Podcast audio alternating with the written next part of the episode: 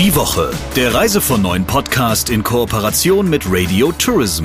Mehr News aus der Travel-Industrie finden Sie auf reisevon9.de und in unserem täglichen kostenlosen Newsletter.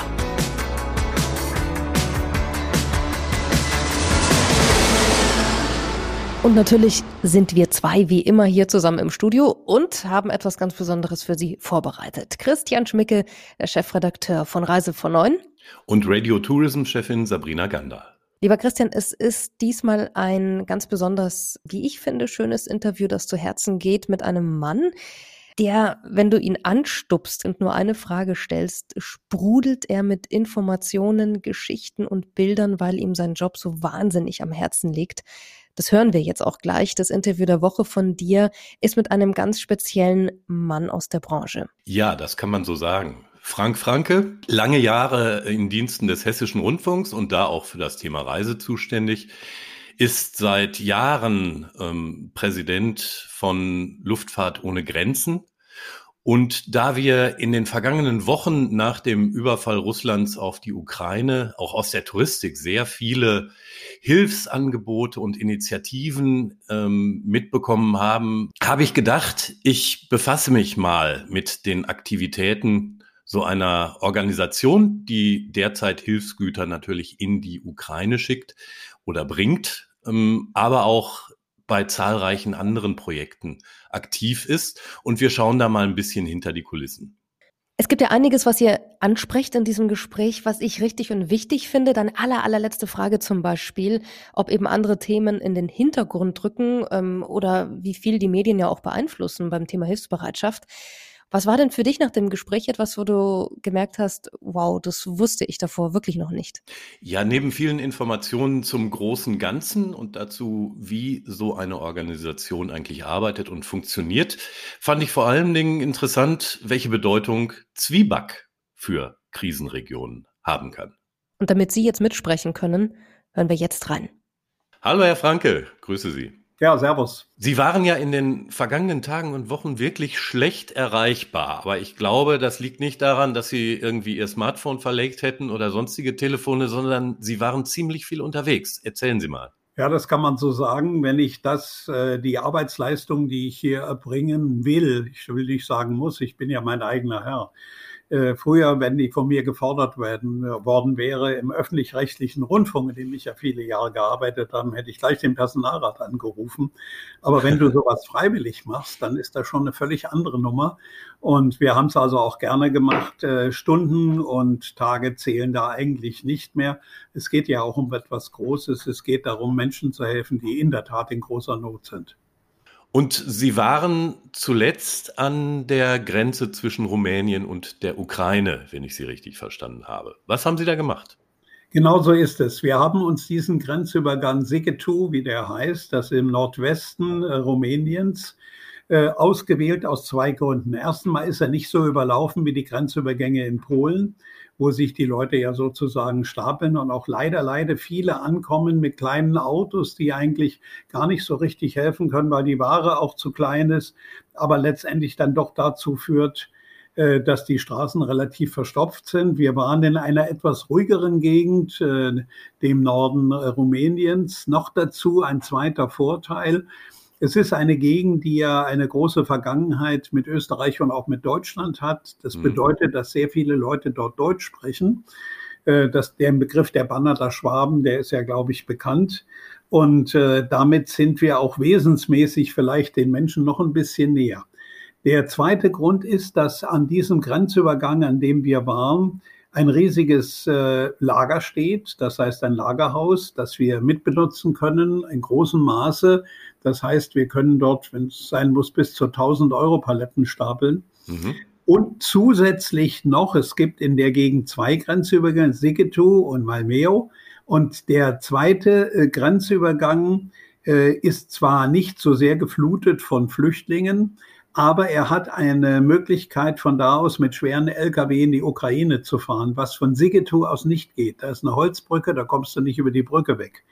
Und deswegen sind wir froh, dass wir an diesem Grenzübergang sind, der uns ermöglicht, unsere Waren eben nicht nur an die Flüchtlinge zu verteilen, die ja dort durchreisen, meistens mhm. gar nicht lange da sind, sondern insbesondere das Riesenleid der Menschen auf der ukrainischen Seite, wo es ja ganz viele Binnenflüchtlinge gibt, äh, etwas zu lindern. Äh, wie wir gehört haben, gibt es ja Teile in der Ukraine, wo inzwischen Hungersnöte ausbrechen. Und äh, dort kann man auch nur helfen, wenn man Leute hat, die wiederum in diese Gegend fahren können. Unsere Lkw könnten da gar nicht reinfahren, mhm. aber wir haben dort Lkw, die von dem Lager aus in die Ukraine reinfahren und bestimmte Punkte dort anfahren.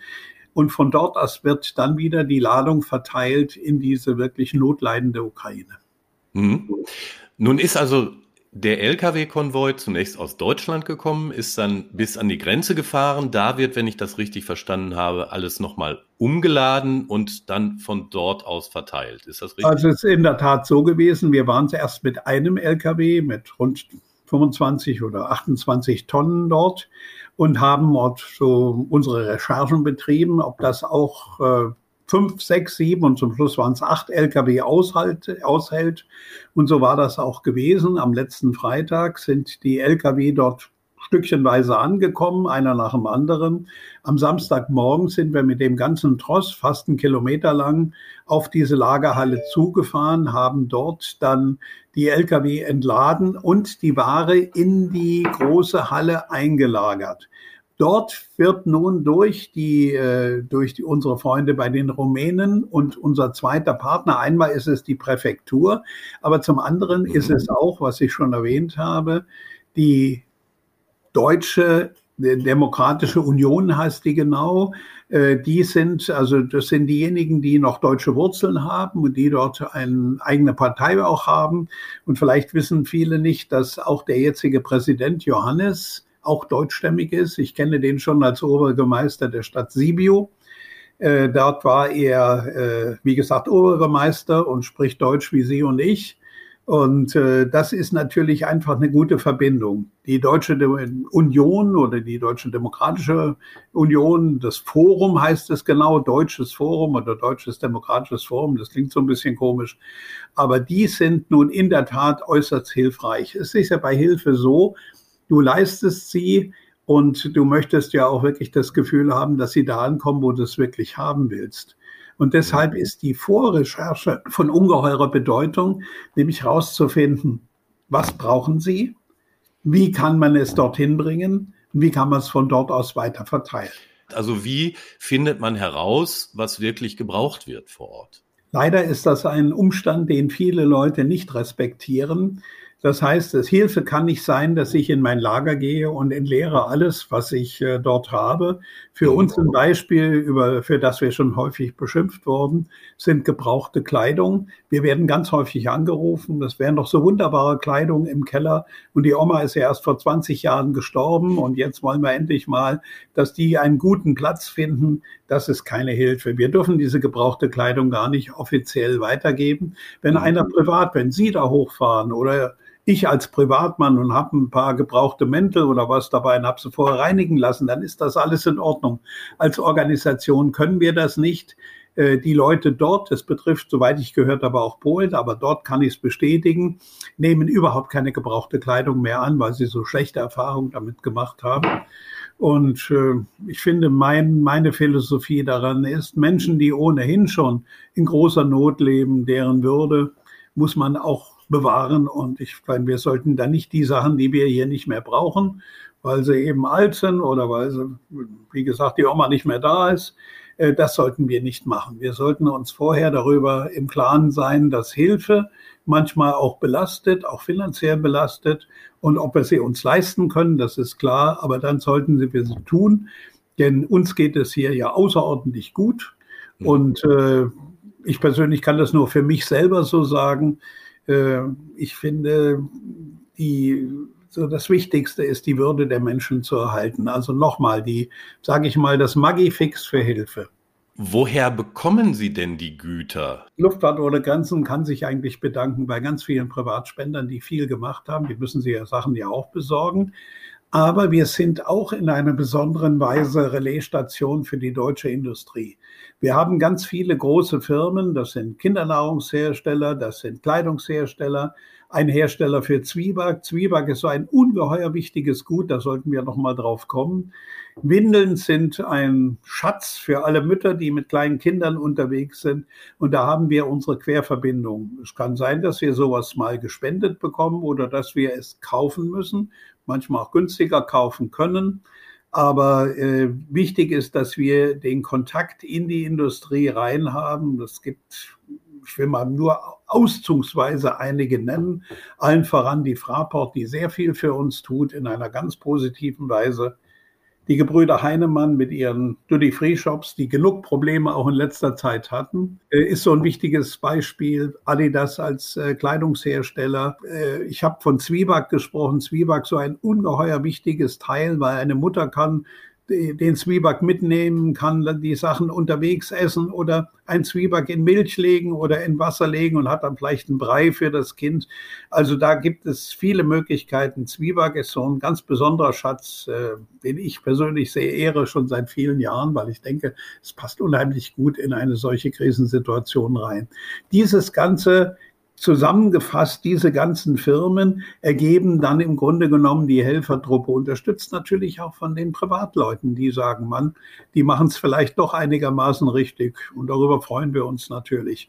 Wir persönlich arbeiten mit sehr geringen äh, operationellen Kosten hier, weit unter der üblichen Grenze. Wir haben, ich kann ich ruhig offen sagen, seit mhm. Jahren einen Organisationsteil, einen Teil für unsere Produktion hier, der irgendwo zwischen 11 und 13 Prozent liegt. Und das ist eigentlich, wenn man durch die Landschaft schaut, sozusagen gar nichts. Liegt im Wesentlichen daran, dass wir keine großen Gehälter oder sowas bezahlen, sondern im Wesentlichen mit ehrenamtlichen Arbeiten und als besonderer Stolz. Und Sie sind ja auch ein Medienunternehmen, kann ich dazu fügen, dass wir eine ganze Reihe Journalisten hier haben, mhm. die da mal einen richtig guten Job machen und vielleicht auch das journalistische Gebiet, Gebot unterschreiten. Man berichtet und mischt sich nicht ein. Ich finde das genau andersrum. Wenn man solche Not sieht, und hat die Möglichkeit zu helfen, dann muss man es auch tun, auch wenn man Journalist ist. Das ist auch schön, wenn von uns Journalisten auch mal welche was Seriöses machen. Ne? Ja, das sehe ich so nicht. Ich bin ja selbst einer. Aber ich meine äh, trotzdem, also äh, es ist schon ein, ein toller Teil. Wir waren jetzt mit einem Kollegen einer großen Zeitung unterwegs, der tolle Geschichten unterwegs geschrieben hat. Und das ist für uns auch hilfreich. Dann sehen die Sponsoren auch, wo ihr Geld hingeht und dass wir es sehr, sage ich mal, vorsichtig äh, machen. Nun ist ja bei gerade beim Ukraine-Krieg in der Folge hierzulande eine sehr große Hilfsbereitschaft und Spendenbereitschaft feststellbar. Und zugleich gibt es sehr, sehr viele Initiativen, die sich um dieses Thema kümmern. Ist eigentlich die Vielzahl der Initiativen aus Ihrer Sicht, also ist das gut so oder halten Sie das eher für hinderlich, wenn es um eine koordinierte also Vorgangsweise geht? Zuerst einmal finde ich alle Leute äh, gut, die was Gutes tun, weil das ist schon mal der Grundsatz, ist schon mal ganz toll. Aber der zweite Punkt ist, gut gemeint ist oft schlecht gemacht. Und das sollte vielleicht äh, durch bessere Informationen, es gibt ja auch kaum eine Stelle, wo jemand anrufen kann, wo sagen kann, ich würde gerne jetzt äh, mhm. zwei Lkw an die Grenze schicken. Wie mache ich denn das? Das Angebot machen wir. Wenn einer nicht weiter weiß, kann er uns gerne anrufen. Die Vielzahl finde ich nicht ganz so schlimm, sondern eher die Vielzahl der Leute, die eigentlich keine Ahnung haben. Ich habe an der Grenze jetzt dort ähm, Rotalia getroffen, die zwei Lkw dort haben, die relativ, sage ich mal, äh, überrascht wurden von dem, was sie dort vorgefunden haben. Ich will da nicht in Details gehen. Ich finde, das ist nicht der richtige Weg. Dann ist es besser, man schließt sich jemandem an. Wir hatten ja auch acht LKWs, wir hätten auch zehn im Schlepp genommen und hätten geholfen, dass sie wenigstens dahin gekommen wären und hätten vielleicht auch in der Verteile ein bisschen mitgeholfen. Ansonsten finde ich das eigentlich gut. Schlimmer ist, dass die Leute nicht wissen, wem sie eigentlich ihr Geld geben sollen oder das, was sie spenden wollen. Und ich finde, da gibt es, und da gehe ich ganz von uns weg, das soll jetzt nicht auf uns gezielt sein. Hm. Es gibt so ein paar Maßstäbe, die man, glaube ich, mit einhalten kann, ein paar Grundsätze, besser gesagt, die man einhalten kann, um das einigermaßen richtig zu machen. Ich würde empfehlen, Menschen, die helfen wollen, erstmal auf die Webseite der einzelnen Organisationen zu gehen. An der Webseite kannst du schon viel sehen. Ist das ordentlich gemacht? Ist dort auch eine, ein Jahresbericht drin? Sind dort finanzielle Zahlen drin, die gemacht wurden? Aber es gibt noch ein, sage ich mal, ein Erkennungsmerkmal, hat die Organisation ein, ein Siegel, ein Siegel für ihre Güte. Und es gibt in Deutschland zwei sogenannte Spendensiegel. Das ist einmal das Spendensiegel des DZI und das zweite ist das Siegel des Deutschen Spendenrates. Äh, davon, und das finde ich nach wie vor erstaunlich und auch ein bisschen schwierig, äh, von diesen 600.000 Organisationen haben nur 261 Organisationen in Deutschland dieses Siegel. Also hier gibt es, sage ich mal, für alle, es gibt ja mehr, es sind ja nicht nur wir, ich will bewusst nicht auf uns zielen, sondern auf die, die sich das leisten wollen und manchmal auch leisten können. Dazu müssen nämlich alle Daten klar sein. Das Spendenratssiegel wird dir sofort entzogen, wenn du nicht mehr den Grundsätzen dort entsprichst. Das ist sicher ein guter Hinweis, auch an unsere Hörerinnen und Hörer. Nun leistet Luftfahrt ohne Grenzen ja nicht nur in diesem einen Fall Hilfe, sondern sie haben eine ganze Reihe von Projekten, die häufig auch längerfristig angelegt sind. Und wir haben jetzt ja, wie gar nicht so selten, so eine Situation, da steht ein Thema ganz, ganz stark im Vordergrund und ist in allen Köpfen und Medien drin. Und viele andere Themen drohen dann dabei in der öffentlichen Wahrnehmung so ein bisschen unterzugehen. Wie schwierig macht's das, wenn ein Top-Thema ganz oben steht für die anderen wichtigen Projekte Unterstützung zu finden? Das ist eine ganz, ganz wichtige Frage, weil sie auch schwierig zu beantworten ist. Und es ist leider in der Tat so, im Grunde wird die Hilfsbereitschaft der Leute, die ganz groß ist, bei der Ukraine gewaltig ist, aber auch durch die Medien, also durch uns, darf ich ja sagen, mitgesteuert. Und in dem Moment, wo die Medienberichterstattung nachlässt, äh, alarmt auch die Spendenbereitschaft der Leute. Das ist etwas, was man einfach weiß, wenn man sowas macht und immer wieder erlebt. Und äh, es ist tatsächlich so, äh, das Thema, was im Moment die, die Medien bestimmt, ist auch das Thema, was ganz vorne steht. Es ist im Moment die Ukraine und ich denke nur zurück drei Wochen. Ich bin vor drei Wochen noch in Thessaloniki in Griechenland gewesen und habe dort afghanische Flüchtlinge mitbetreuen dürfen und äh, die sind völlig aus dem Fokus geraten.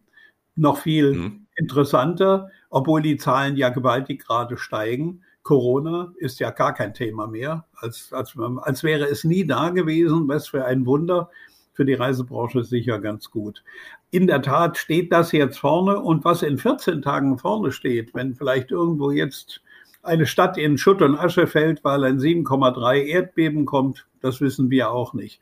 Aber es ist richtig, die Medien bestimmen das Geschehen. Das ist so. Das ist wohl wahr. Herr Franke, wo führt Sie denn Ihre nächste Reise hin? Wir haben heute gerade hier festgelegt, vier weitere Lkw wiederum äh, im Norden Rumäniens, also an die Grenzübergänge zu der Ukraine zu schicken. Wir haben uns dieses Mal nicht auf acht, sondern auf vier Lkw konzentriert, weil wir jetzt das auch ein bisschen äh, noch weiter, wir müssen den Leuten ja auch eine Möglichkeit geben, die Ware, die wir hingebracht haben, auch zu verteilen.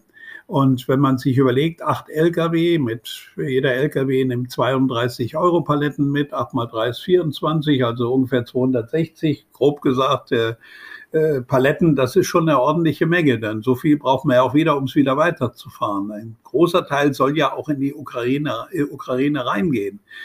Aber äh, die vier Lkw verkraften wir jetzt noch gut und dann werden wir mal nachschauen, ob wir und wie wir weitermachen. Das Ganze soll ja eine Brücke sein, nicht per Luft, wie wir das alle kennen aus den Jahren 47, 48, sondern eine Brücke. Es gibt ja inzwischen auch eine Schienenbrücke aus der Schweiz. Mhm. Also unsere Brücke ist eine Brücke, die heißt Wings on Wheels, Flügel auf Rädern.